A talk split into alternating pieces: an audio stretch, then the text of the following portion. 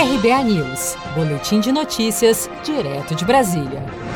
Com o fim do prazo de isenção, consumidores de baixa renda voltarão a pagar a conta de luz. Criada em abril por medida provisória, a isenção da tarifa de luz era para quem consumisse até 220 kWh por mês, ou seja, a mesma faixa de consumo da chamada tarifa social, e vigorou de 1 de abril a 30 de junho.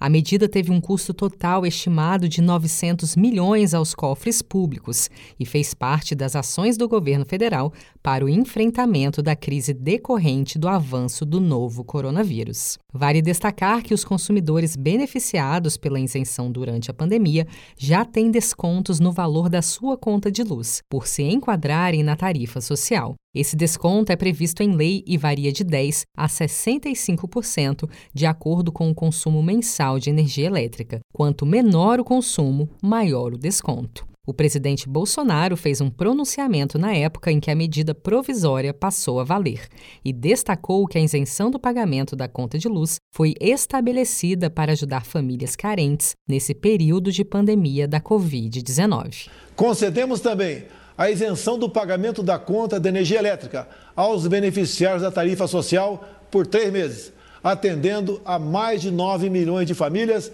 que tenham suas contas de até 150 reais. Outra medida adotada no setor de energia no período da pandemia do novo coronavírus foi a decisão da Agência Nacional de Energia Elétrica, ANEEL, de proibir que as concessionárias cortem o fornecimento de energia elétrica por falta de pagamento.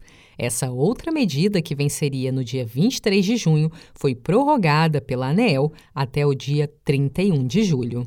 Seja para conquistar sonhos ou estar seguro em caso de imprevistos, conte com a poupança do Sicredi. A gente trabalha para cuidar de você, da sua família e proteger as suas conquistas. Se puder, comece a poupar hoje mesmo. Procure a agência Sicredi mais próxima e abra sua poupança. Sicredi, gente que coopera cresce com produção de Gisele Monteiro. De Brasília, Daniele Vaz.